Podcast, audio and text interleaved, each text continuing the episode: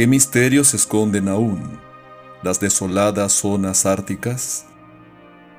¿Qué hay detrás de esa barrera de hielo que tantos exploradores han tratado de cruzar a una costa de su propia vida? Griegos, hindúes y parsis hablan en sus mitos y leyendas sobre un continente hiperbóreo donde se encuentra la isla sagrada e inaccesible sobreviviente de antiguos cataclismos, tierra de la felicidad, tierra de los dioses y tierra de los mortales inmortales. Hablar de esto puede parecer locura, pero no lo parecerá tanto que puedan existir allí o en otra parte personajes extraños, muy extraños. Un Matusalén Ártico por Elena Petrovna Blavatsky El antiguo castillo de un rico propietario en Finlandia estaba lleno de gente en aquella fría noche de Navidad. Gente reunida por el amor, junto al fuego del clásico hogar. Recuerdos de la santa tradición hospitalaria de sus nobles antepasados por la que se conservaban aún vivas, las costumbres rusas de la Edad Media llevadas de las orillas del Neva por los últimos dueños. No faltaban en aquella noche, consagrada por los siglos, ni el árbol de Navidad, ni los demás preparativos de fiesta. El castillo estaba lleno de tesoros arcaicos, los ceñudos retratos de los antecesores en viejos marcos, toda clase de armas de caballeros en las panoplias y antiguos vestuarios en los armarios. Extenso, misterioso, el tal castillo, como todos los edificios de su clase.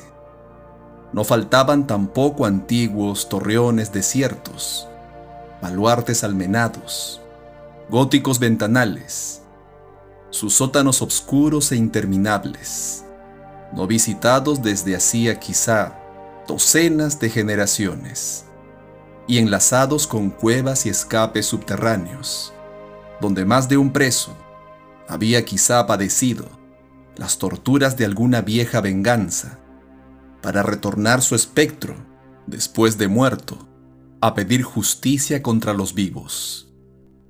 En fin, el tal castillo palacio era un resto imponente de un pasado feudal, el más apto para la reproducción de toda clase de horrores románticos. Sin embargo, semejante marco de antiguos horrores no va a jugar papel alguno en esta, mi verídica narración. El héroe principal de esta narración es, por el contrario, un hombre común, a quien llamaremos Erklar, o mejor, el doctor Erklar, profesor de medicina, alemán por línea paterna y completamente ruso por su educación, como por su madre. El doctor Erklar era un consumado viajero, por haber acompañado en todas sus empresas a uno de los más famosos exploradores en sus viajes alrededor del mundo. Uno y otro el doctor y el explorador habían tenido varias ocasiones de ver cara a cara a la muerte y desafiarla intrépidos, a veces bajo las nieves polares, a veces bajo los tórridos calores del trópico. Entre el cúmulo de sus tan numerosos como emocionantes recuerdos, el doctor parecía mostrar una no disimulada preferencia entusiasta hacia sus inviernos pasados en Groenlandia y Nueva Zembla, más que hacia aquellos otros, por ejemplo de Australia, donde, entre otras peripecias graves, estuvieron a punto de morir de sed, él y los suyos, durante una travesía de 14 horas sin sombra ni agua. Sí, solía decir el doctor en medio de sus pintorescas y vivas narraciones. Lo he experimentado todo. Todo. Excepto eso que, en su ignorancia, llaman lo sobrenatural las gentes supersticiosas. Sin embargo, añadió con trémula y baja voz, hay en mi ya larga vida un suceso sumamente extraordinario. He tropezado una vez con un extraño hombre, rodeado de circunstancias completamente inexplicables, capaces de confundir al más escéptico. Todos los circunstantes sintieron al oír aquello el aletazo de la curiosidad, una curiosidad terrorífica, bien adecuada al momento aquel en que el viento silbaba con estrépito y caía la nieve en abundancia, haciendo más inestimable el beneficio de las comodidades de cuantos le escuchaban al doctor en torno de la hoguera. El sabio continuó de esta manera. En el año de 1878, nos fue forzoso invernar en la costa noroeste de Spitzberg, en nuestra exploración del fugaz verano anterior hacia el polo. Como de costumbre, el propósito de abrirnos un camino hacia el polo ártico fracasó por causa de los icebergs, y tras inútiles esfuerzos tuvimos que rendirnos a la dura fatalidad. De allí a pocos días, la terrible noche polar tendió sobre nosotros su manto cruel, y nuestras naves quedaron aprisionadas por los hielos en el Golfo del Mussel, donde habíamos de pasar ociosos y separados de todo trato humano durante ocho largos meses del invierno polar. Sentí que mi fuerte voluntad me flaqueaba ante tan negra perspectiva, y más aún en cierta espantosa noche de tempestad, en que los torbellinos de ventisca destruyeron nuestros depósitos de provisiones, entre ellas catorce ciervos, con cuya carne contábamos como arma contra la vida ártica que exige, como todos saben, un aumento considerable en la cantidad y la calidad de los alimentos. Nos resignamos, no obstante, lo mejor que pudimos por nuestra pérdida cruel, y hasta llegamos a acostumbrarnos al más nutritivo alimento del país, consistente en la carne de foca y en su grasa. Para prevenirnos contra los rigores del invierno, los hombres de nuestra tripulación habían construido con los restos salvados del anterior desastre una casita bastante aceptable y dividida en dos departamentos, uno para mí y los otros tres jefes, y el segundo para ellos, agotando, además, todas nuestras previsiones meteorológicas y magnéticas, añadimos al edificio un tercer cuerpo o establo protector, para los escasos siervos que se habían salvado de la catástrofe.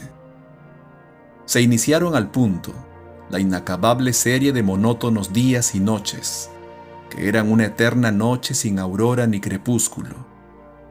Como además nos habíamos trazado el plan de que dos de nuestros barcos regresasen en septiembre, antes de que los cortasen la retirada a los hielos, y este plan se había frustrado por haberse anticipado la estación la tripulación era el triple o el cuádruple de la calculada para el invierno y para los elementos con que contábamos para afrontarla.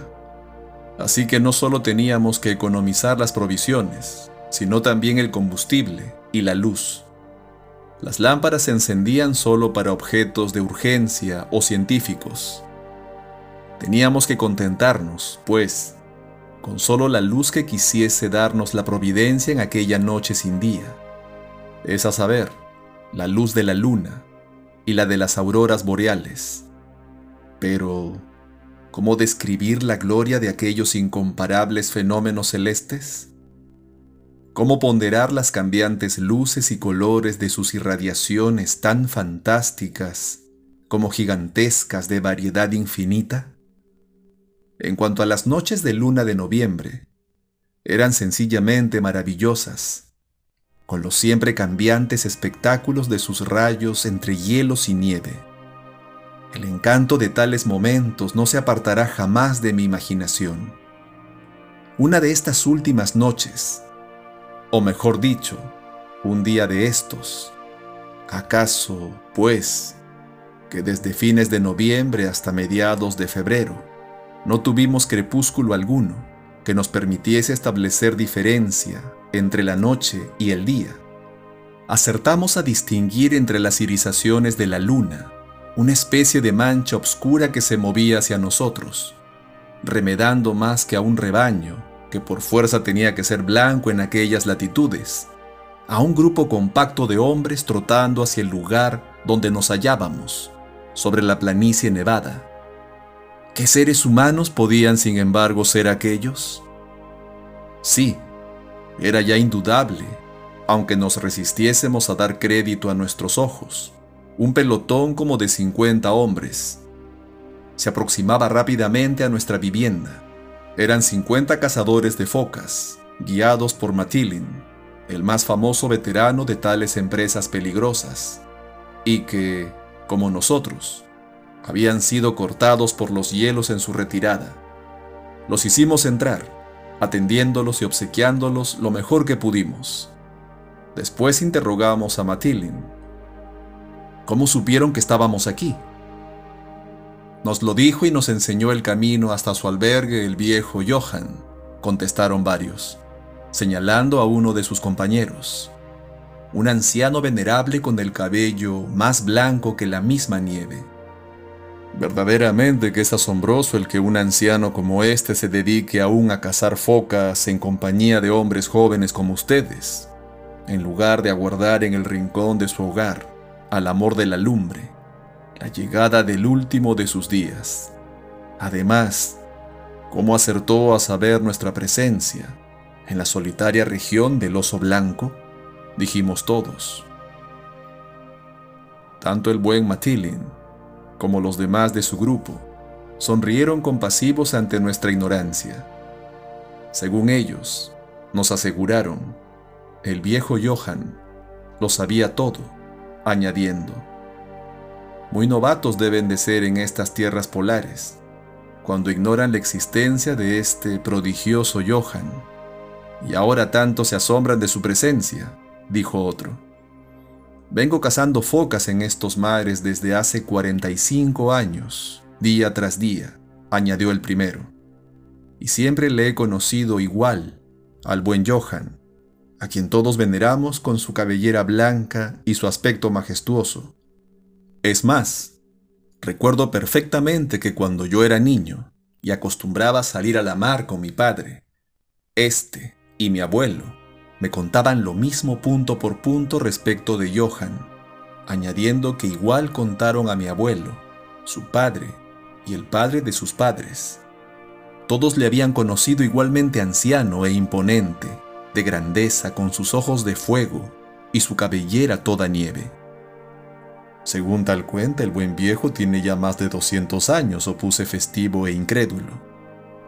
Para sacarme de mi escepticismo, varios marineros rodearon al patriarca de la barba y cabellera blanca, importunándole. Abuelo querido, ¿tendría la bondad de decirnos su verdadera edad? Realmente, hijos míos, yo mismo no lo sé, replicó con la más angelical de las sonrisas. Nunca conté mis años, y vivo así el tiempo que Dios me ha decretado en su sabiduría indescifrable. Pero, ¿cómo supiste que invernábamos aquí? le interrogué a mi vez. Él me guió, repuso simplemente. Solo sabía lo que sabía. No me atreví a indagar más. Terminó el doctor coronando su narración con estas palabras, dichas en voz muy baja y hablando ya consigo mismo. Inexplicable. Absolutamente inexplicable. ¿Será cierto que existió, o aún existe, aquel continente hiperbóreo y aquella isla sagrada? Muchas tradiciones nos dicen que así es. Y no solo eso, sino que aún hoy existen personajes extraños, muy extraños, como el pluricentenario Johan, de la historia que acabamos de escuchar.